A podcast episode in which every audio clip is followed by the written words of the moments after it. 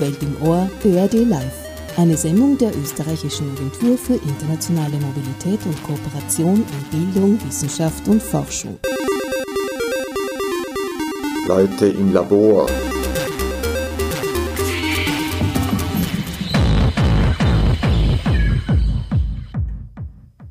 Dieses Jahr war für mich ein Reifeprozess, eine Zeit neuer Bekanntschaften und Erlebnisse.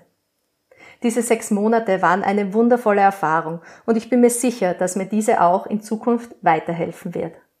Das sind nur einige der vielen Rückmeldungen, die ehemalige Sprachassistentinnen und Assistenten bei ihrer Rückkehr nach Österreich abgegeben haben.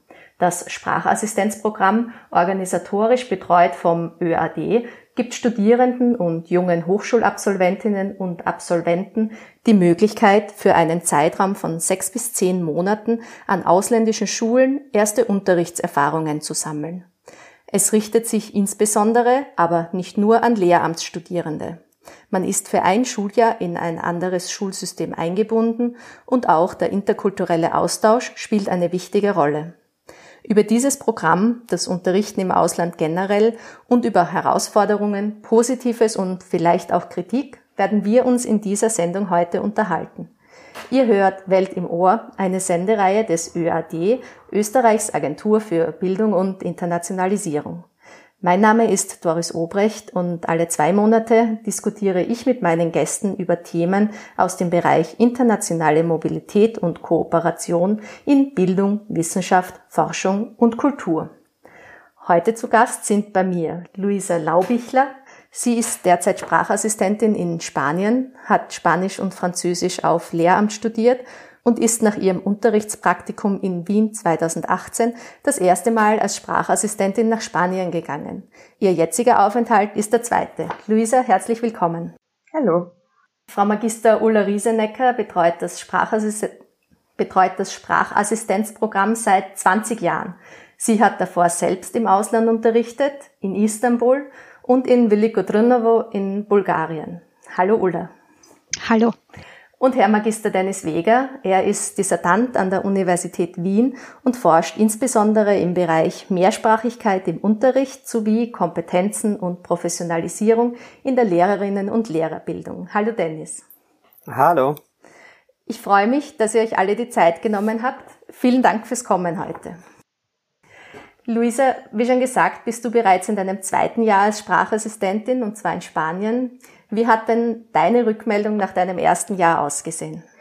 Also ich wollte eigentlich verlängern, habe das aber aus persönlichen Gründen nicht rechtzeitig gemacht und ja, dann war ich ein Jahr wieder zurück in Österreich und wollte eigentlich die ganze Zeit nur wieder zurück nach Spanien, weil ich halt wirklich ein schönes erstes Jahr hatte und auch das zweite bis jetzt sehr gut läuft.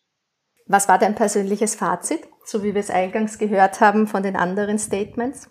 Ich habe unglaublich viel dazugelernt, auch von, also im Bereich Unterrichten. Ich habe die spanische Kultur von einer ganz anderen Sichtweise noch kennengelernt, weil ich war, ich war auf Erasmus ähm, vor sechs Jahren in Alicante. Aber dadurch, dass ich dann in der Sprachassistenz eben im Arbeitsleben war, war das doch ganz anders einfach. Man bekommt einen anderen Einblick. Das hat mir sehr gefallen. Ulla, das Sprachassistenzprogramm gibt es schon sehr lange. Du bist schon seit 20 Jahren dabei. Was war denn so die ursprüngliche Intention für so ein Austauschprogramm? Also soweit ich das im Kopf habe, gibt es das Programm seit mit Öst, also dass Österreich eingebunden ist in dieses Programm seit 65, 70 Jahren. Und ursprünglich wurde es gegründet zwischen, glaube ich, Frankreich und UK oder Preußen und Frankreich. Ich bin mir nicht ganz sicher. Ähm, um ein bisschen etwas Friedensstiftendes zu machen und auch um Kultur in den Unterricht hineinzubringen. Ja, also dass man schon in frühen Jahren, also bei den Schülerinnen und Schülern, ähm, einen Konnex bildet zu anderen Ländern, zu anderen Kulturen. Also das war quasi die, die Grundlage des Programms und es sind dann immer wieder mehr Länder dazugekommen und derzeit ist Österreich, hat zehn Länder, mit denen es diesen Austausch macht. Mhm, du hast jetzt schon ganz wichtig gesagt, ähm, das Sprachassistenzprogramm ist keine österreichische Erfindung, sondern das gibt es in, in mehreren Ländern, in vielen Ländern, die sich auch untereinander austauschen. Dennis, du warst selbst einige Male unterrichtend im Ausland, wenn auch nicht als Sprachassistent, sondern zum Beispiel für zwei Praktika im Bereich Deutsch als Fremdsprache. Wie waren denn damals deine ersten Erfahrungen mit dem Unterrichten in einem fremden Land und einer fremden Kultur? Mm, spannend. Das ist eine große Frage. Wie war es? Das ist immer die, wenn man zurückkommt aus dem Ausland und dann wird man gefragt, wie war es? Dann ist es immer äh, zunächst überfordernd, auch noch so viele Jahre später. Na, großartig war's. Bereichernd, sehr. Ähm, was mich am meisten geprägt hat, glaube ich, bei meinem ersten Auslandsaufenthalt, da war ich in Aserbaidschan, in Baku, wo ich auch die Landessprache nicht konnte, so dieses, dieses Fremdheitsgefühl, dass man sich auch dort schwer verständigen konnte und so, das war sehr, sehr spannend, für meine eigene Biografie auch. Bist du in Aserbaidschan mit Russisch weitergekommen, weil da sprichst du ja, was ich weiß. Ja, genau. Ja, ja, das hat mir geholfen, aber das ist halt Verkehrssprache. Das ist jetzt nicht unbedingt die weit, also die verbreitete Sprache ist halt Aseri. Und ja, aber es hat mir geholfen, ja. Würdest du heute was anders machen? Die Erfahrung ist ja doch schon länger her bei dir. Nein, ich würde es sofort wieder machen. Das ist ja wirklich ein, ein Moment in meinem Leben, diese Zeit im Ausland damals, gerade diese erste auch, die mich, glaube ich, nachhaltig sehr stark geprägt hat. Ulla, das Sprachassistenzprogramm ist eines von mehreren Programmen der Republik Österreich, um das Unterrichten im Ausland zu ermöglichen. Das DAF-Praktikum, über das Dennis erzählt hat, ist eines davon. Darüber hinaus gibt es noch das Lektoratsprogramm, in dem auch du damals warst. Dieses wendet sich an Absolventinnen und Absolventen von geisteswissenschaftlichen Studien, die für mehrere Jahre an ausländischen Hochschulen unterrichten. Was unterscheidet denn das Assistenzprogramm von diesen anderen Programmen? Also das Assistenzprogramm ist ein Einsteigerinnenprogramm. Das ist das DAF-Praktikum vielleicht auch, ja. Aber dies, da muss ich jetzt ein bisschen überlegen, wie ich das gut zusammenfasse.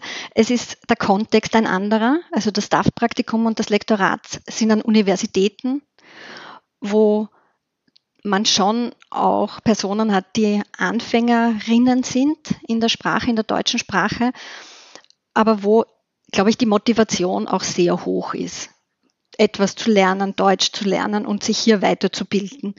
Das Sprachassistenzprogramm ist in erster Linie an Sekundarschulen angesiedelt. Also es gibt schon Länder, wo es in der Erwachsenenbildung ist oder in der Grundschule, aber man hat wirklich in erster Linie 10, 12 bis 18-Jährige ähm, als Lernende zu betreuen. Ja, also das ist, glaube ich, einmal ein großer Unterschied. Ähm, das Lektoratsprogramm, da ist man wirklich zuständig für den Unterricht. Ja, da macht man seinen, seine Inhalte selbst, sein ganzes Semester, das ganze, das ganze Curriculum macht man mehr oder weniger selbst, ist selbst verantwortlich für Benotung, Prüfungen. Ähm, also ist quasi die Chefin über den eigenen Unterricht. Ja, bei der Sprachassistenz ist es ein bisschen ein geschützterer Raum, wo man Sachen ausprobiert, wo man noch nicht so viel Verantwortung hat, also nicht testen sollte, nicht prüfen sollte ähm, und wirklich sich selbst erfährt als Lehrperson. Mhm, das sagt ja auch schon der Name Sprachassistenzprogramm, also man ist Assistenz quasi im Sprachunterricht. Gibt es Synergien zwischen diesen beiden Programmen? oder zwischen den drei Programmen? Beim DAF-Praktikum gibt es eher wenig, weil das in ganz anderen Ländern ist als die Sprachassistenz. Also das DAF-Praktikum, da geht es wirklich sehr um Fremderfahrung. Also wie der Dennis vorher gesagt hat, da, da, da sind die Destinationen sehr exotisch und die Kandidatinnen und Kandidaten, die dorthin gehen, sprechen meistens die Landessprache nicht. Also ich war DAF-Praktikantin in der Türkei und habe nicht Türkisch gekonnt, bevor ich hingegangen bin. Äh, das ist quasi ein, ein wichtiger Punkt bei diesem Programm. Und zwischen Lektoratsprogramm und, und Sprachassistenzprogramm, da hängt es immer davon ab, wie engagiert die Personen am jeweiligen Ort sind, ob es zu Zusammenarbeiten kommt zwischen den Sprachassistentinnen und den Lektorinnen. Luisa, hattest oder hast du mit anderen Unterrichtenden aus dem deutschsprachigen Raum zu tun? Eigentlich nicht, nein. Also ich weiß auch, in Spanien sind ja die Lektoratsstellen eher, glaube ich, im Norden und ich bin ja ganz im Süden, in Chiclana de la Frontera. Also ich habe keinen Kontakt momentan mit anderen. Wie viel, von wie vielen Assistentinnen und Assistenten pro Jahr spricht man denn, Ulla? im Durchschnitt von 200 ungefähr, die im Ausland tätig sind. Waren das letztes Jahr weniger mit Corona? Ja, schon. Manche Leute gehen mehrfach, wie auch Luisa, sie ist jetzt schon zum zweiten Mal in Spanien. Ist das so vorgesehen oder werden hier dann nicht vergebene Plätze einfach nachbesetzt mit Interessierten? Das ist vom Land abhängig. Ja, also Luisa hat das Glück, in Spanien zu sein. Und in Spanien äh, gibt es die Möglichkeit zu verlängern. Ja, da gibt es die Möglichkeit, ein zweites Jahr an der Schule zu bleiben oder auch Region zu wechseln, weil wir eine ausgewogene Zahl an Plätzen und Bewerberinnen haben. Bei anderen Ländern ist eine Verlängerung ein bisschen schwierig, wenn wir zum Beispiel mehr Bewerberinnen haben als Plätze, wie zum Beispiel UK oder Irland. Also, aber das, was ich sehe, ist, dass dieses Angebot in Spanien zu verlängern, das wird schon sehr stark angenommen. Also ich würde sagen, wir haben immer ungefähr ein Viertel der Kandidatinnen oder der Assistentinnen sind ein zweites Jahr tätig. Wie ist generell die Auslastung des Programms? Sehr abhängig vom Land. Also wir haben Länder wie zum Beispiel UK, wo wir sehr viele Bewerberinnen haben. Ähm, da können wir meistens 100 Prozent der Plätze besetzen. In Frankreich zum Beispiel ähm, haben wir 100 bis 130 Plätze, die wir jährlich besetzen können und ja, schaffen in guten Jahren bis an die 80. Ja, also das liegt auch daran, dass die französische Partnerorganisation Fremdsprachenkenntnisse möchte von den Sprachassistentinnen und quasi ja nicht davon runtergeht. Ja, weil und wir das Problem haben, dass wir halt dass weniger Menschen Französisch lernen in der Schule, also mehr lernen Spanisch.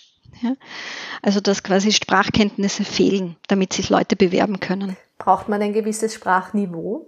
In Frankreich schon, bei den anderen Ländern ist das immer sehr flexibel. Das heißt, wenn die Person sich zutraut, mit der Sprachkenntnissen durchzukommen, ist es in der Regel kein Problem, außer in Frankreich. Ja, würde ich sagen, ja. Dennis, du befasst dich in deiner Forschung auch mit der Professionalisierung von Lehrenden. Macht einen so ein Auslandsaufenthalt zu einem besseren Lehrer oder einer besseren Lehrerin? Das ist eine, eine gute Frage, wenn man, wenn man das wüsste. Ähm, also es ist sehr schwer zu sagen und so pauschal kann man das sicher nicht beantworten. Ich meine, was es sicher ermöglicht, Praxis generell und auch jetzt die Praxis in der Sprachassistenz im Ausland, dass man ähm, erste berufliche Erfahrungen sammelt und die auch also oder zunächst einmal beobachten kann, Unterricht äh, also hospitieren kann und anderen zuschauen kann, dass man sich auch selber erproben kann, so diese erste Schritte auch, diese ersten Schritte machen kann als Lehrperson und dann im Idealfall auch darüber reflektiert und das kann einen dann schon weiterbringen. Aber das muss halt auch nicht sein. Aber grundsätzlich hat es schon das Potenzial, dass sich da einiges tut. Ja, weil es gibt da generell, weil, weil ich auch versucht habe, da ein bisschen jetzt zu lesen in der Vorbereitung zu dieser Sendung und es gibt, zumindest habe ich sehr wenig gefunden äh, zu dem Thema, also so Professionalisierung von Lehramtsstudierenden im Ausland generell und in Bezug auf das österreichische Sprachassistenzprogramm habe ich gar nichts gefunden. Luisa, wie siehst denn du das? Was ist denn für dich selbst, für deine Rolle als Lehrerin der größte Mehrwert? Man muss ja dazu sagen, du warst ein Jahr in Spanien, hast dann ein Jahr in Österreich unterrichtet und bist jetzt wieder ein Jahr in Spanien. Genau, und ich habe das Jahr vorher eben schon das Unterrichtspraktikum gemacht, also auch unter, und dazu noch Zusatzstunden gehabt, also auch unterrichtet. Und ich muss sagen, ich habe da schon einen Unterschied gemerkt. Also ich würde sagen, der Auslandsaufenthalt macht einen eine besseren, ja schon eine bessere Lehrerin einfach in Bezug auf Sprachen, weil ich habe Spanien ganz anders kennengelernt und konnte das sicher dann auch an meine Schüler weiterleiten. Wenn ich da einhaken darf, also grundsätzlich also in der Sprachkompetenz, also wenn man jetzt dann auch später dann zum Beispiel jetzt, wie Luisa gesagt hat, also Luisa, du bist Spanischlehrerin dann zukünftig auch, oder? Du studierst auch Lehramt Spanisch. Genau, und Französisch. Ja, also auf die Sprachkompetenz wird sicher eine Auswirkung haben. Ähm, die Frage ist halt immer auch, wenn man jetzt die Professionalisierung anschaut, auf welcher Ebene es äh, Verbesserungen gibt oder vielleicht auch, ich meine, Praxis kann schon auch zu Verschlechterungen führen. Ja, also, also weil Studierende, das fällt mir jetzt nur gerade ein, weil halt Studierende immer sagen, auch an der Uni jetzt, sie möchten mehr Praxis und dass halt Praxis jetzt nicht automatisch gut ist. Ja, aber was, weil das äh, Luisa auch angesprochen hat vorher schon, ähm, was sicherlich oder höchstwahrscheinlich ein Vorteil ist bei der Sprachassistenz ist, dass die ähm, Sprachassistentinnen eine ähm, andere Schulrealität kennenlernen, ja, und dann ein bisschen einen Kontrast kennenlernen zum österreichischen Schulwesen. Überhaupt, wenn jetzt die Sprachassistentinnen in Österreich zur Schule gegangen sind und dann wieder später als Lehrpersonen dorthin zurückkehren, dann kann es schon sehr wertvoll sein, wenn sie dazwischen mal ein anderes Schulsystem kennengelernt haben, einfach um zu sehen, äh, dass es auch andere Möglichkeiten gibt, Schule zu organisieren. Ja, egal ob besser oder schlechter, aber einfach um, um anzuerkennen, dass das jetzt nicht so sein muss, wie wir es in Österreich tun. Ja, Dennis, du weißt, dass ich die Frage jetzt stellen muss, wenn du sagst, Praxis ist nicht immer gut und nicht automatisch gut. Was kann Praxis denn verschlechtern? Kurzer Exkurs. ähm, naja, Praxis kann halt dazu führen, dass Mechanismen übernommen werden, also dass man zurückfällt in ähm, und also noch einmal, man, ler man lernt zum Beispiel an der Universität gewisse, gewisse Dinge, wie man Unterricht vielleicht gestalten sollte, damit er lernwirksam ist. Und dann in der Praxis, wenn die nicht gut begleitet ist, äh, verfällt man dann aber wieder zurück in, in Handlungsmuster, die man als Schülerin erlebt hat. Ja, also die man selber, also praktisch denkt man dann daran, wie die eigenen Lehrpersonen unterrichtet haben, einen selbst, und er übernimmt das dann. Das kann positiv zufällig sein, kann aber auch negativ sein. Ja, je nachdem. Und äh, häufig in der Praxis ist es auch so, dass, dass ähm, Lehramtsstudierende in Praktika ähm, Muster übernehmen, auch von den äh, Betreuungslehrpersonen. Ja, und das kann gut sein, wenn diese Muster gut sind, kann aber auch schlecht sein. Ja, wenn das nicht, also das muss man dann begleitend reflektieren, um eben hier irgendwie Lernprozesse anzustoßen in Richtung, dass das auch wirklich die Gestaltung des Unterrichts positiv sich entwickelt. Darf ich da noch ganz kurz was dazu sagen? Weil es jetzt eben, weil wir gesagt haben, wegen der Verbesserung des, wie man als Lehrer agiert oder ist. Also grundsätzlich, ich habe das nicht nur auf die Sprachkenntnisse bezogen, sondern einfach generell, mich hat vor allem das Kulturelle geprägt. Und ich glaube, das ist als Sprachlehrer sehr wichtig, dass man das Land, also das Land, dessen Sprache man unterrichtet, wirklich gut kennt. Und das habe ich während der Sprachassistenz erst so richtig gut kennengelernt und dadurch war ich dann, ich war zum Beispiel früher immer viel mehr auf Frankreich bezogen als auf Spanien und habe mich vielleicht zu wenig mit Spanien beschäftigt.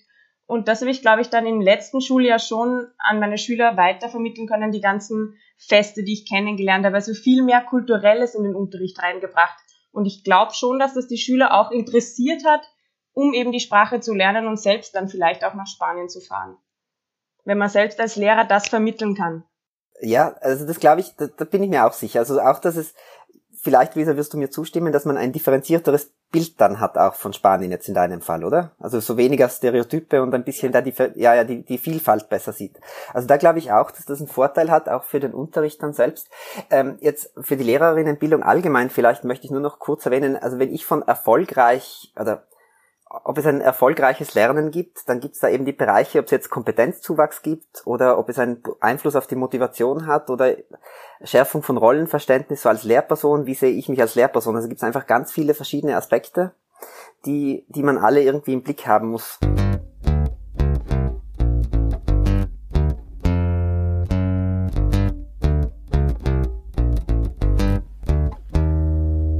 Hidden another day.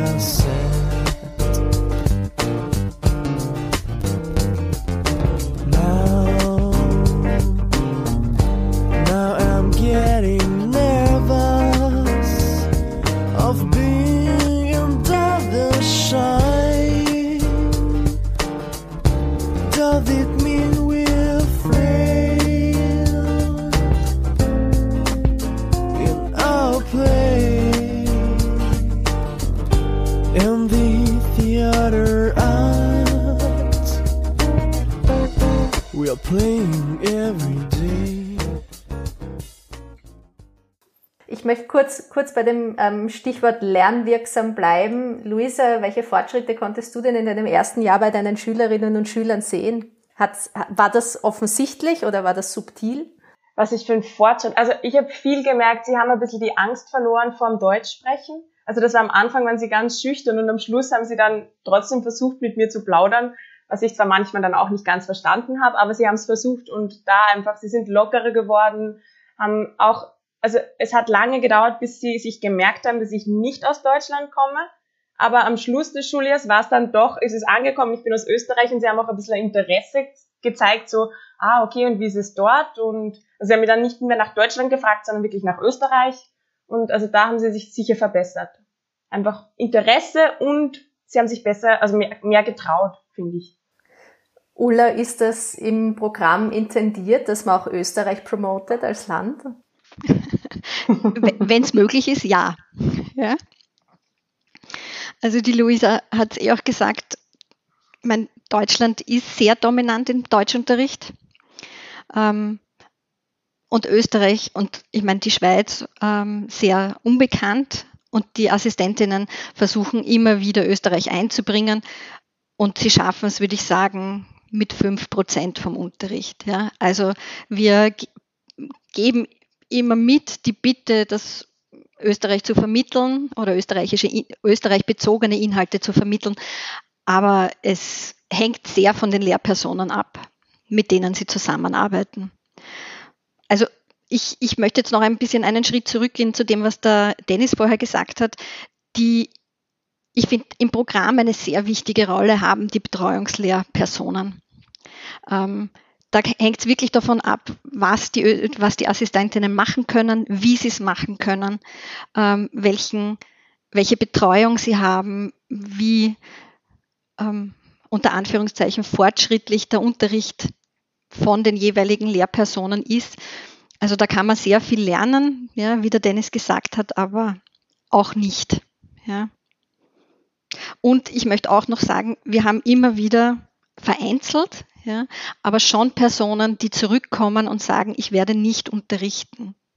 Also ich sehe dieses Sprachassistenzprogramm schon auch als eine Entscheidungshilfe, ob man einen Teil seines Berufslebens oder wie die meisten Lehrpersonen das ganze Berufsleben dann auch wirklich im Unterricht stehen möchte.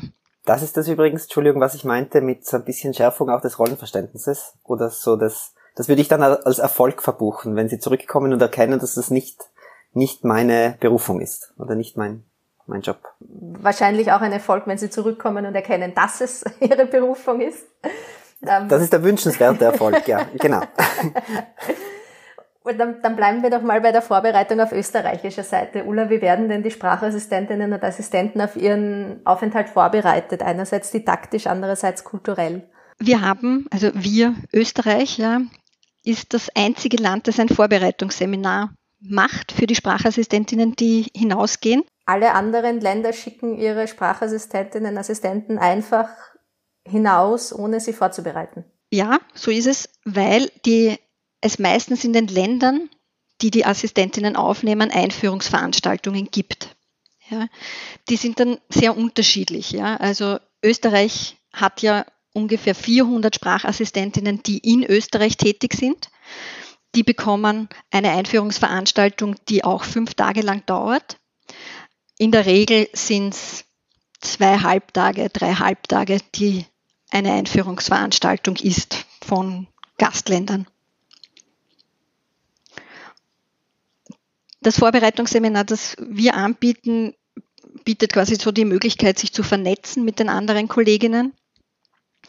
Man hat so ähm, auch die Möglichkeit, sich mit ehemaligen Assistentinnen auszutauschen, die dann über ihre Erfahrungen berichten, über Schwierigkeiten. Und es gibt einen großen Block an Workshops im Bereich Deutsch als Fremdsprache. Was ich gehört habe, Dennis, du hältst selbst seit vielen Jahren Workshops in diesen Vorbereitungsseminaren. Was ist denn deiner Einschätzung nach der wichtigste Aspekt in dieser Vorbereitung? Der wichtigste, also schon, wie Ulla gesagt hat, äh, finde ich auch die Vernetzung untereinander, die dort stattfinden kann. Ähm, dann schon auch die fachliche Vorbereitung, also zumindest die Feedbacks, die ich da dann immer sehe, mm, da schreiben viele, viele der Studierenden, dass das, äh, also die, also, dass sie teilweise in ihren Fachdidaktikstudien nicht so gut aufs Unterrichten vorbereitet werden wie in, in diesem, in diesem Seminar, in dieser einen Woche. Ähm, also schon auch vom Inhaltlichen her. Und ja, so dieses, dieses, also für mich ist es immer spannend, dort auf diesem Seminar zu sein, weil immer ein bisschen etwas von, von Abenteuer in der Luft liegt, finde ich. Also so dieses, dieses, und das, das schweißt, finde ich, ein bisschen zusammen. Die Leute, die dort auch, also die Studierenden, die dort zusammenkommen, äh, als Gruppe, die da jetzt dann alle in die Welt hinausgehen. Das finde ich auch sehr besonders immer. Luisa, du hattest schon Unterrichtserfahrung vorher. Das ist nicht bei allen so, was ich weiß, die als Assistentinnen und Assistenten rausgehen. Hast du nach dieser Woche Vorbereitungsseminar das Gefühl gehabt, gut genug vorbereitet zu sein, auch mit schwierigen Gruppen oder Schülerinnen umzugehen? Also ich muss gestehen, shame on me, ich war leider nicht beim Vorbereitungsseminar. Ich hab, aber ich habe wirklich, also ich habe sehr viel Gutes vom Vorbereitungsseminar gehört. Ich habe damals schon einen Urlaub gebucht gehabt, darum war ich nicht dort. Aber ich habe ja vorher schon unterrichtet, deswegen war es für mich auch, dass ich mir gedacht habe, okay, ich glaube, ich bin vorbereitet dafür. Und ja, man ist nie für alles vorbereitet, glaube ich, vor allem wenn man eben noch nicht viel Erfahrung hat im Unterrichten, aber grundsätzlich, man hat ja als Sprachassistentin quasi immer die Bezugsperson, den Lehrer in der Nähe, das heißt, wenn irgendwas nicht klappt, kann man da doch immer auf die Hilfe zurückgreifen. Das heißt, das ist schon gut ich, ich habe es jetzt ein bisschen vorausgenommen, dabei bin ich mir gar nicht sicher, ob stimmt. Ist Unterrichtserfahrung eine Voraussetzung für das Programm Ulla in irgendeiner Form? Nein. Also Unterrichtserfahrung Nein. nicht, aber muss man dann am Vorbereitungsseminar teilnehmen, wenn man keine Unterrichtserfahrung hatte? Oder ist das freiwillig? Also es ist freiwillig, ja, es ist nicht verpflichtend. Wir legen es den äh, Teilnehmerinnen am Programm sehr ans Herz. Und ähm, es ist auch so, dass wir interviewen ja sehr viele der Kandidatinnen, die sich bewerben. Und wenn wir das Gefühl haben, ja, die Person passt total gut ins Programm von der Persönlichkeit, aber sollte unbedingt am Vorbereitungsseminar teilnehmen, dann sagen wir das auch beim, beim Interview und geben dann auch gleich ähm, das Datum für die, die, Woche heraus, damit keine Kein Urlaube Urlaub. gebucht werden. Die Luisa hat schon gesagt, man kann sich nicht, man kann nicht auf alles vorbereitet sein. Ulle, wie siehst denn du das? Was kann man den zukünftigen Sprachassistentinnen und Assistenten denn abnehmen? Und wo ist schon von vornherein klar, das müssen sie sich einfach selbst erarbeiten? Also ich glaube, man kann ihnen viel Werkzeug mitgeben und viel Material mitgeben. Aber was sie damit dann tun in der Praxis, das hängt sehr stark von ihnen selbst ab. Und was sie sich wirklich erarbeiten müssen. Und das ist, glaube ich, für viele, also die selbst zum Beispiel eine liebe Schülerin waren und gern gelernt haben, ja, und dann kommen sie in eine Klasse, wo wenig Motivation ist, schwerst pubertierende Jugendliche. Ähm, und so, um der Umgang mit solchen Situationen, das muss erarbeitet werden. Ja. Und für viele ist das schwierig, für viele nicht. Ja. Also ich glaube, dieses Stehen im Unterricht, dieses Managen von schwierigen Situationen, dieses Kennenlernen von unterschiedlichen Lernerinnen-Typen, ja, und der Umgang damit, ich glaube, das muss, darauf kann man sie zwar vielleicht theoretisch vorbereiten, aber da, da müssen sie dann ins kalte Wasser. Luisa, was waren denn für dich die größten Herausforderungen zu Beginn, als du das erste Mal als Assistentin ins Ausland gegangen bist? Hattest du die schwerst Pubertierenden? äh, auch, aber was vor allem, glaube ich, ein bisschen, also eine große Umstellung war, war die Lautstärke oder der Lärm in spanischen Klassen, weil ich trotzdem gewohnt war, dass es in Österreich ein bisschen ruhiger ist in, und nicht gesprochen wird, während, also nicht so viel gesprochen wird während dem Unterricht. Also die Lautstärke war am Anfang mit viel Kopfschmerzen verbunden, aber man gewöhnt sich auch daran. Und was bei mir schon ein, ein erster kurzer Schreck war, war, wie ich meinen Stundenplan bekommen habe, weil ich nicht damit gerechnet habe, dass ich die bilingualen Fächer bekomme. Also ich habe, ich war, also ich habe gedacht, dass ich nur Deutsch unterrichte und habe aber dann Mathematik, Physik, Geschichte und Sport auf Deutsch unterrichtet. Also da als Hilfslehrerin eben mit dem Lehrer mit. Und das war kurz ein bisschen Schock, weil ich eben nicht so gerne jetzt unbedingt Mathematik und Physik in der Schule selbst mochte und mir gedacht habe, das wird vielleicht ein bisschen schwierig für mich. Aber dadurch, dass es eben, wie gesagt, eigentlich ich nur für den Vokabul Vokabelpart und diese und Spiele und ja, die deutsche Sprache zuständig bin und nicht jetzt für den Inhalt an sich, habe ich das eigentlich mittlerweile sehr zu schätzen gewonnen, weil ich extrem viel gelernt habe, auch in Bezug auf Vokabular und wie man die deutsche Sprache in andere Unterrichtsfächer einbringt und wie man da eigentlich die Schüler, den Schülern helfen kann. Also ich habe diesen ganzen bilingualen Unterricht nicht gekannt und dadurch wirklich viel gelernt und finde es extrem spannend, nach wie vor auch jetzt fast zwei Jahre später. Hast du das vorher gewusst, dass du Mathematik unterrichten wirst oder Mathematik-Vokabular?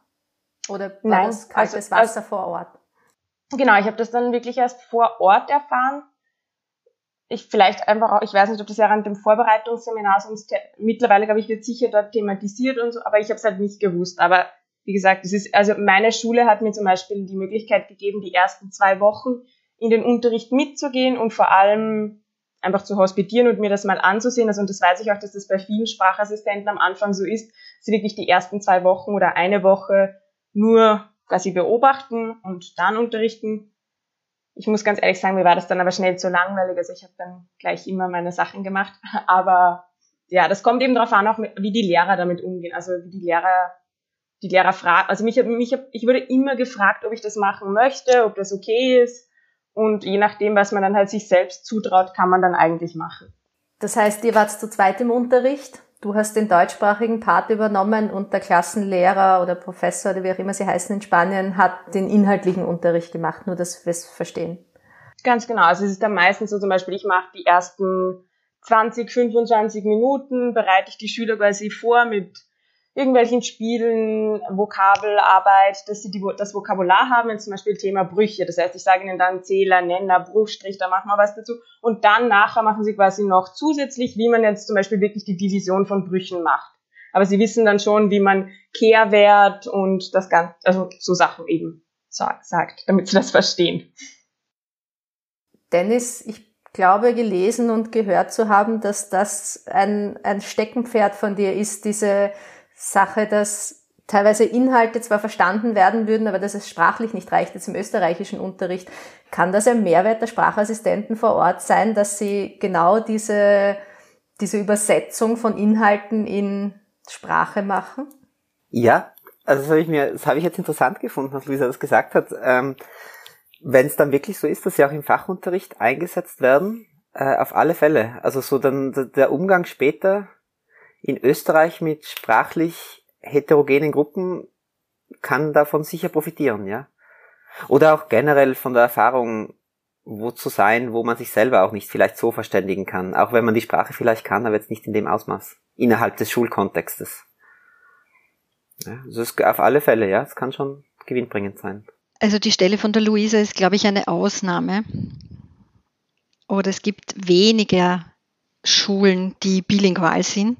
Das heißt, primär sind die, sind die Assistentinnen im klassischen Fremdsprachen-Deutschunterricht eingesetzt.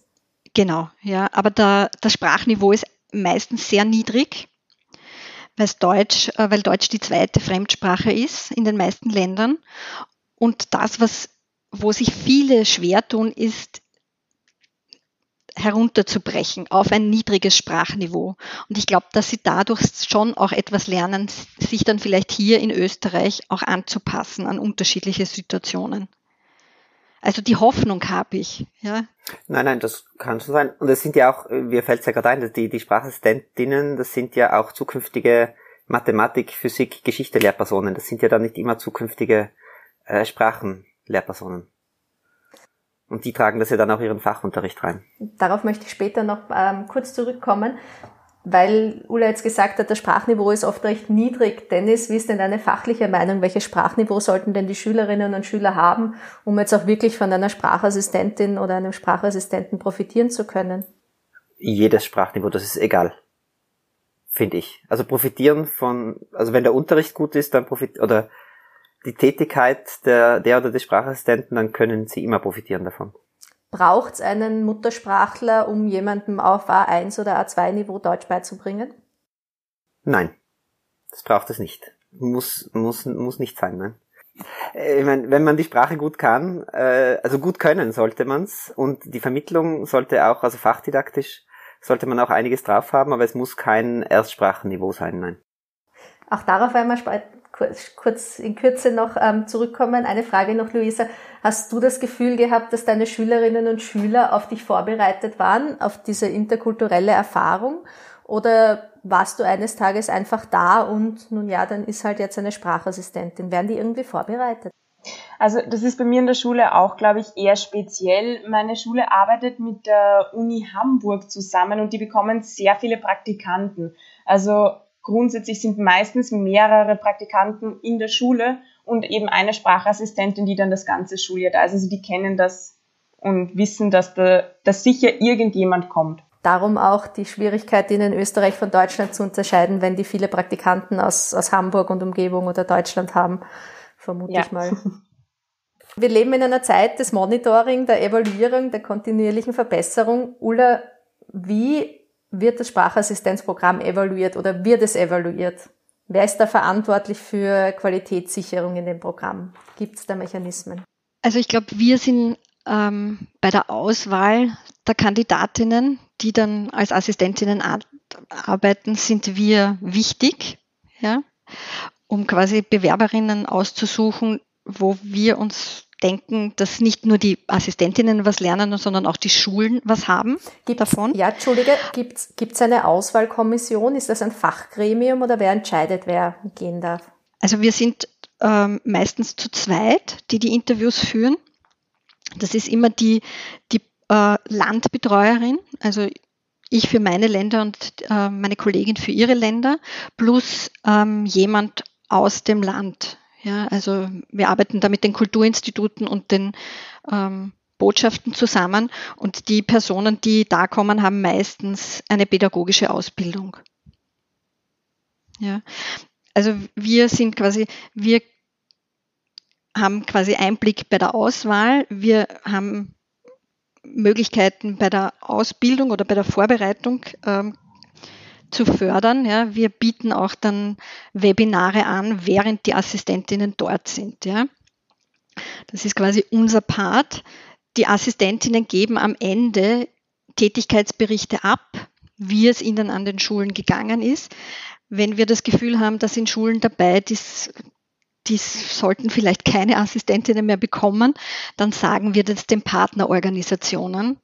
Aber für das Monitoring der Schulen sind die jeweiligen Gastländer zuständig.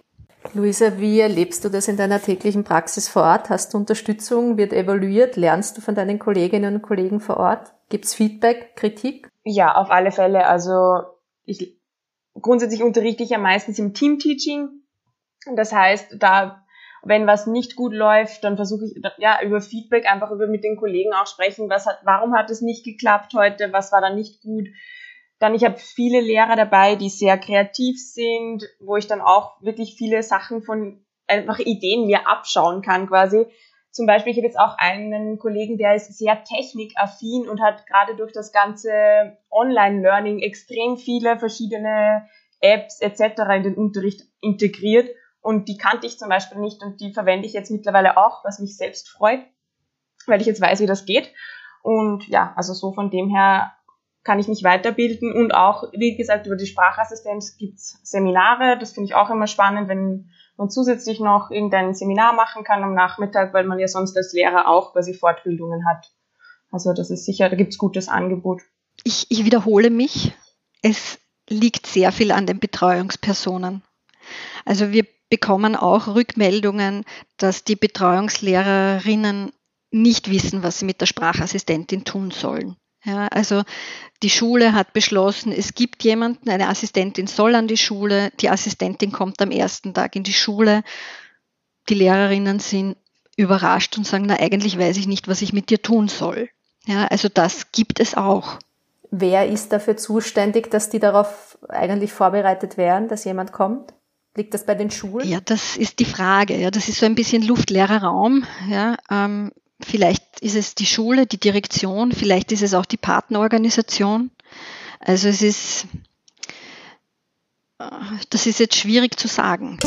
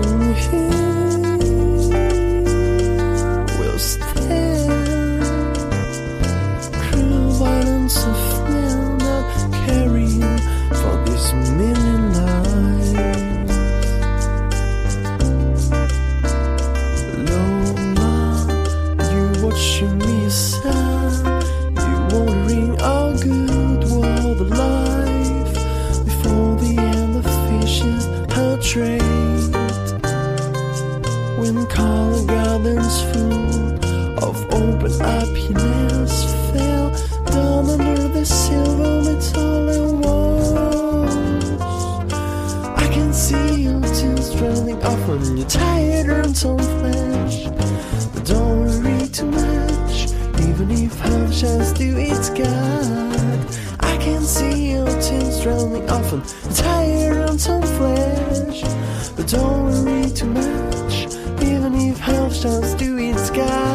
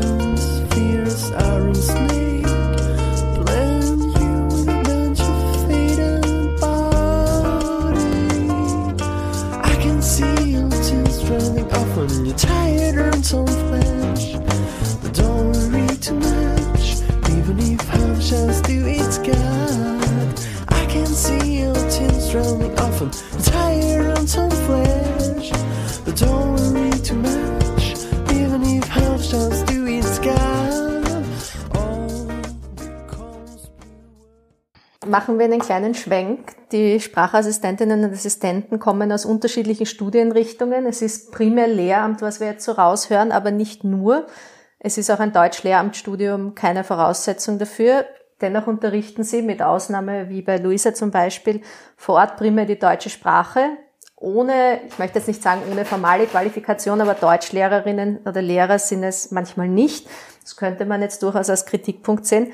Denn es kann jeder Deutsch als Fremdsprache unterrichten, auch wenn er eigentlich andere Fächer studiert hat. Das ist jetzt eine provokante Frage, aber ich nehme an, das ist gewollt so. äh, nein, kann er oder sie nicht. Nein, es braucht eine fundierte Ausbildung, so wie es zu jedem ähm, Lehramt eine fundierte Ausbildung braucht. Äh, und es sind ja im Grunde auch Assistentinnen. Und so wie Ulla gesagt hat, es ist, also ich meine, ähm, Luisa, ich glaube, du hast gesagt, du unterrichtest auch alleine. Habe ich das jetzt richtig im Kopf noch? Also ich unterrichte nur alleine, wenn ich das auch möchte. Ah ja. ja. Weil grundsätzlich wenn darf ich ja nicht alleine. Ist, aber, ja, nein, nein, passt. Genau, eben grundsätzlich solltest du ja nicht alleine unterrichten. Und dann ist es auch okay, äh, wenn die Betreuung gut funktioniert im Rahmen dieses dieser Assistenz, dass äh, Personen unterrichten, die nicht das studiert haben. Würde ich sagen. Aber da ist, und da steht und fällt es halt tatsächlich mit den, mit den Betreuungslehrpersonen. Und, und Entschuldigung, wenn ich da noch ergänzen darf, Entschuldigung, äh, also es sind natürlich die Betreuungslehrpersonen wichtig, aber es sind schon auch die Assistentinnen wichtig, äh, dass die auch ähm, ein bisschen sich selbstkritisch reflektieren und auch bereit sind, Sachen anzunehmen. Äh, oder ja, also das einfach ein bisschen auch ähm, zu reflektieren, ihre Situation. Also 50 bis 60 Prozent der Personen, die sich bewerben, haben ein Fremdsp eine fremdsprachendidaktische Ausbildung. Und wofür sie eigentlich eingesetzt werden sollten, ist ja Kommunikation zu fördern zwischen den Jugendlichen, zwischen den Lernenden. Also nicht quasi Grammatik um, zu unterrichten oder halt ähm, Punkt, ja, Grammatik zu unterrichten. Ja. Also ähm, so Sequenzen zu machen, wo quasi die Lehrperson macht den Hauptunterricht und die Assistentin begleitet. Ja. Also und ich kann mir schon vorstellen, ja, dass Personen mit einer fremdsprachendidaktischen Ausbildung die Theorie, die sie gelernt haben, dann von Hausnummer Spanisch oder Französisch auch auf Deutsch als Fremdsprache umlegen können oder fähig sind, das zu tun, ja, weil ich denke mir, das gehört auch dazu, eine Lehrperson zu sein, ja, zu modifizieren und sich anzupassen, ja, weil also ich weiß von meinem Unterricht, man hat wunderbare Stundenpläne und hat sich ganz genau überlegt, was man macht und es, also ich weiß nicht, wie es die anderen sehen, aber in 50 Prozent der Fällen läuft der Unterricht doch nie so ab, wie man ihn sich vorgestellt hat. Ja, ja, also da gebe ich dir ganz recht. Also erstens mal, dass man jetzt, ob ich jetzt eine, eine kommunikative Aufgabe für den äh, Spanischunterricht oder eine für den Deutschunterricht plane, wenn ich sie auf Spanisch planen kann, dann werde ich es auch auf Deutsch hinkriegen, wenn ich die Sprache kann. Ja, also das kann man sicher übertragen. Ähm, und, und ganz sicher, dieses, dieses, dieses, das ist ein wichtiger Punkt, schön, dass du das ansprichst, finde ich, diesen, dieses Umgehen, Lernen auch in der, in der Assistenzzeit mit diesem, mit dieser Unsicherheit, dass man eigentlich nie weiß, was passiert beim Unterrichten. Das ist auch das, was ich am Unterrichten so spannend finde, dass man immer so ein bisschen im, im, im Unsicheren tätig ist. Luisa, wie gehst du um mit dieser Unsicherheit oder hast du sie nicht? Natürlich habe ich diese Unsicherheiten auch und ja, man, ich glaube, man, muss, man lernt schnell viel zu improvisieren, wenn man in, wirklich im, im Unterricht ist. Einfach, dass man merkt, okay, zum Beispiel auch jetzt, weiß nicht, man, man plant etwas und ich, man plant es, man denkt sich, wow, das Lust, die lustigste Aktivität überhaupt, dann macht man das mit den Schülern und merkt, es kommt überhaupt nicht gut an. Und dann bricht man es ab und macht irgendwas spontan und es funktioniert dreimal besser. Also das habe ich schon oft gehabt eigentlich und habe mich manchmal ein bisschen frustriert weil ich mir denke, manchmal kommt das, was ich nicht vorbereite, besser an, aber gut, man lernt auch daraus. Dennis, möchtest du dazu was sagen? Ich habe so das Gefühl. Nein, das finde ich wahnsinnig schön. Das hat alles gesagt, was ich, was ich sagen wollte. Also, nein, weil das ist wirklich, also es in im Lehrberuf so diese, dieses, also wirklich dieses, dieses, dass man diese, diese Unsicherheit, das ist etwas ganz Zentrales für den Lehrberuf und damit konstruktiv umgehen zu lernen und sich nicht aus der Bahn werfen zu lassen, ist, ist, weil das kann, das belastet sehr oder kann sehr belasten und damit umgehen zu lernen ist, ist ganz, ganz wichtig. Also freut mich auch, wie Luisa das offensichtlich gemeistert hat oder meistert. Also auch ein, ein Mehrwert des ähm, Assistenzprogramms. Sprechen wir noch ein bisschen über die oder kurz über die Rückkehr. Luisa, hast du das Gefühl, dass dir das Programm über die persönliche Erfahrung hinaus für deine Karriere nach dem Programm genutzt hat? Du bist jetzt wieder im Programm drinnen, aber so prinzipiell? Das auf alle Fälle. Also einfach auch, also sich erstens Auslandserfahrung ist immer gut am Lebenslauf. Und ich habe zum Beispiel auch, jetzt wenn wir noch auf, beim Lebenslauf gleich bleiben, beim Bewerbungsgespräch bei einem, für die Stelle letztes Jahr war es ein Kriterium, wo quasi der Direktor zu mir gesagt hat, er findet das super, dass ich so viel im Ausland war, weil er eben das gerne hätte, dass seine Fremdsprachenlehrkräfte auch längere Zeit im Ausland gelebt haben. Also das war sicher ein Bonuspunkt. Und zusätzlich einfach auch, es ist Unterrichtserfahrung und viel Unterrichtserfahrung, einfach weil man doch ein Jahr lang in der Klasse ist. Und deswegen bringt es also bringt es mich jetzt weitergebracht auf alle Fälle. Ulla, gibt es sowas wie eine Nachbetreuung der Assistentinnen und Assistenten? Leider nicht. Es gibt immer wieder den Wunsch, also von Personen, die auch beim Vorbereitungsseminar waren, so ein bisschen so ein Rückkehrerinnen-Seminar zu machen können wir aus finanziellen Gründen nicht anbieten. Ja, also die Nachfrage wäre jetzt auf jeden Fall da, aber es ist finanziell nicht machbar. Genauso, was der Dennis vorher gesagt hat, diese fachliche Begleitung während des Jahres, ja, ähm, wäre sicher ganz eine tolle Sache, aber dazu müsste das Programm an den Universitäten mehr eingebunden sein. Ja, also, und das ist es leider nicht. Ja, ja ja, das wollte ich nämlich auch sagen, weil auch, auch was jetzt vielleicht Qualitätssicherung betrifft oder generell weiterdenken, ich meine, was ich halt als wünschenswert empfände, wäre wirklich diese Begleitung, dass man da Lernprozesse auch gezielt anstoßen kann und so ein bisschen Reflexion äh, fördern kann. Ähm, und was man auch bräuchte, finde ich, wäre dann, dass man diese Lernprozesse auch ähm, untersucht, wissenschaftlich. Ja, also was ist, was wird gelernt und wie wird das gelernt? Das, dazu, dazu wissen wir, da, dazu stellen wir Vermutungen an und es wird manche und viele vielleicht auch dieser Vermutungen werden auch stimmen, aber eigentlich wissen tun wir es nicht. Ja, Dennis, du sitzt an der Universität, was ich weiß. Vielleicht hast du die Möglichkeit, die eine oder andere Masterarbeit anzustoßen, wenn, Ja. wenn wir bei der wissenschaftlichen Begleitung sind. Ich möchte noch, kommen schon in Richtung Ende der Sendung. Ich möchte noch kurz über die Länder sprechen, um die es geht. Wir haben das anfänglich schon gehört. Es orientiert sich sehr an den Westen. Es ist ähm, das Vereinigte Königreich, Irland, Frankreich, Italien, Belgien. Schweiz, Kroatien und Russland. Ich habe, glaube ich, und Spanien natürlich. Ich hoffe, ich habe jetzt keine vergessen. Es sind wenig Nachbarländer dabei. Es sind kaum osteuropäische oder süd-nicht-europäische Länder dabei. Wenn man das jetzt mit der Realität im Klassenzimmer vergleicht, besonders in den Städten, da findet man viele Kinder mit Migrationshintergrund aus der Türkei, Bosnien, Serbien, Syrien, Afghanistan, ganz unterschiedliche. Dennis, wie ist denn deine Einschätzung? Spiegelt das die Realität wider, wenn die Sprachassistenz in Irland und Frankreich Erfahrungen sammelt, dann aber mit türkischen oder bosnischen, nur zwei Beispiele, Schülerinnen und Schülern zu tun haben? Boah, das ist eine sehr gute Frage. Ähm, spiegelt, ja, äh, spiegelt es die Realität wieder? Oder, Äh, oder hilft es, oder hilft es, wenn ich mit, mich mit it- ähm, italienischen oder französischen Schülerinnen auseinandersetze und dann aber andere Kulturen im Klassenzimmer eigentlich habe und vielleicht auch andere Probleme damit? Ja, ich glaube, das ist nicht, ich glaube, das ist gar nicht so im Vordergrund, ob, also, ich meine, so wie, so wie, jetzt weiß nicht mehr, Luisa, ja, glaube ich, auch gesagt hat, äh, oder, oder auch Ulla angesprochen hat, es geht vieles, viel mehr darum, was man, was die Sprachassistentinnen lernen, sind ja so Klassenführungskompetenzen und, und Classroom Management im weiteren Sinne. Und das können sie dann sehr wohl auch und sehr gut auch in Österreich anwenden äh, eventuell auch der Umgang mit sprachlicher Heterogenität und dass, dass Schülerinnen vielleicht Sprachkenntnisse jetzt noch nicht so entwickelt haben. Das kann man in Österreich dann auch brauchen. Aber jetzt die individuellen Hintergründe der Schülerinnen, da würde ich jetzt, das sehe ich jetzt nicht so tragisch, dass die in Österreich dann anders sind Also es ist eher als, ein, als dort. ein Au- außerdem, Entschuldigung, außerdem kann- ja.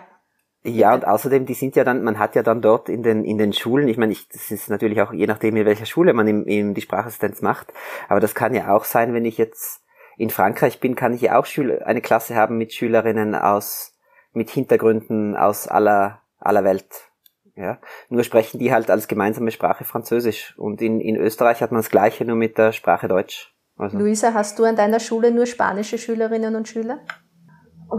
Ähm, nicht nur, aber schon, also die Mehrheit ist ein, also, ja, sind fast in allen Klassen, würde ich sagen, 95 Prozent der Schüler sind wirklich Spanier.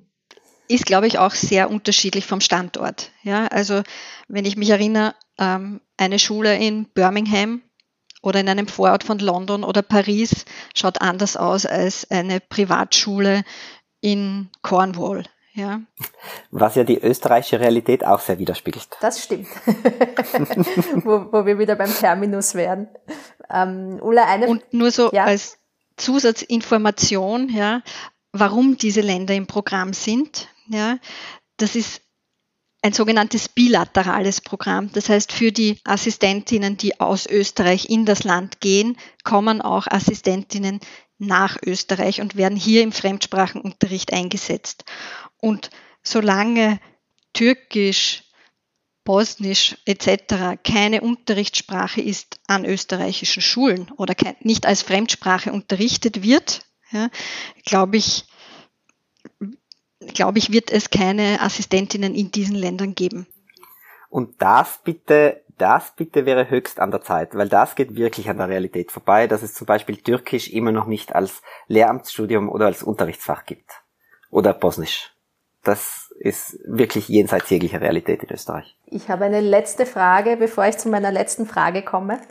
Ulla, welche Auswirkungen hat denn der Brexit auf die Assistentinnen und Assistenten, die in Großbritannien sind oder hingehen möchten? Also auf die, die derzeit dort sind, keine, ja, weil ähm, sie schon vor dem Brexit dort waren.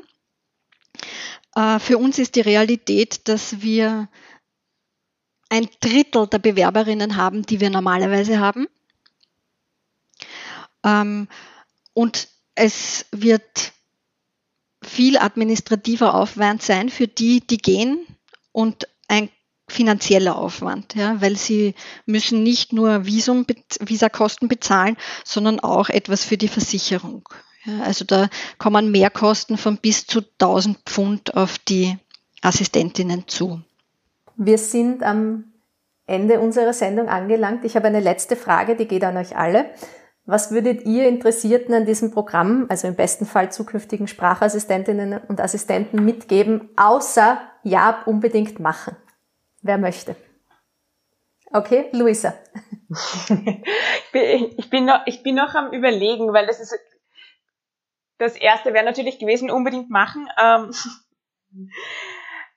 also grundsätzlich, wenn man noch zusätzlich Praxiserfahrungen machen möchte, sich zutraut oder gerne noch im Ausland leben möchte, ist es sicher eine gute Möglichkeit, einfach um zusätzlich diese Erfahrung zu machen. Praxis im Ausland kann nur gut sein. Und wenn es auch mal schwierig ist, es ist klar, es ist nicht alles einfach. Ich habe auch meine Auf und Abs gehabt aber gerade von denen lernt man, da, da lernt man viel dazu und deswegen ist es es sicher wert.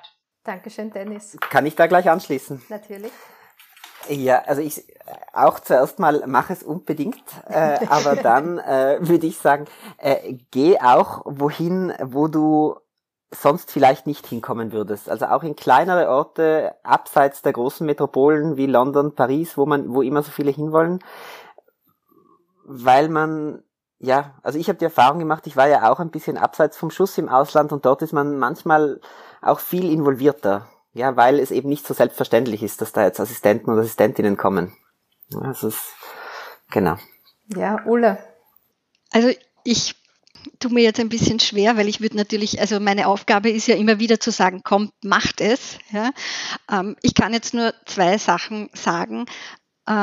Eine Rückmeldung von einer Assistentin, die gesagt hat, sie war so stolz auf sich, was sie alles geschafft hat. Und sie, weil sie war schon Erasmus, aber da war das alles sehr organisiert, ja, ähm, dieses Selbstständigwerden, dieses sich zurechtfinden müssen und Schwierigkeiten meistern, das hat sie einfach so stolz gemacht. Also im Nachhinein dann, was sie nicht alles geschafft hat. Ja, also das würde ich einmal so als eine Sache mitgeben.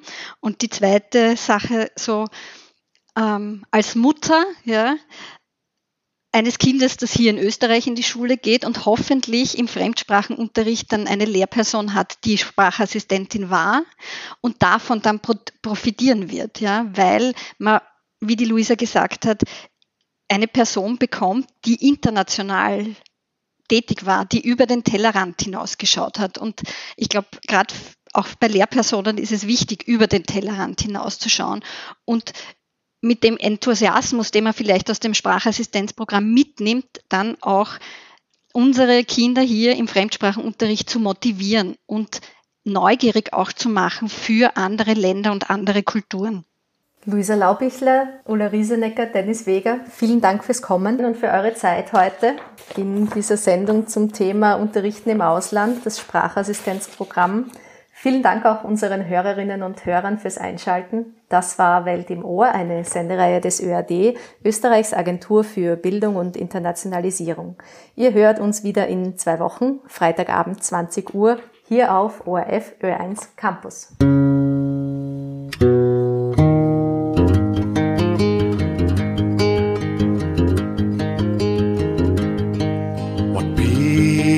say what people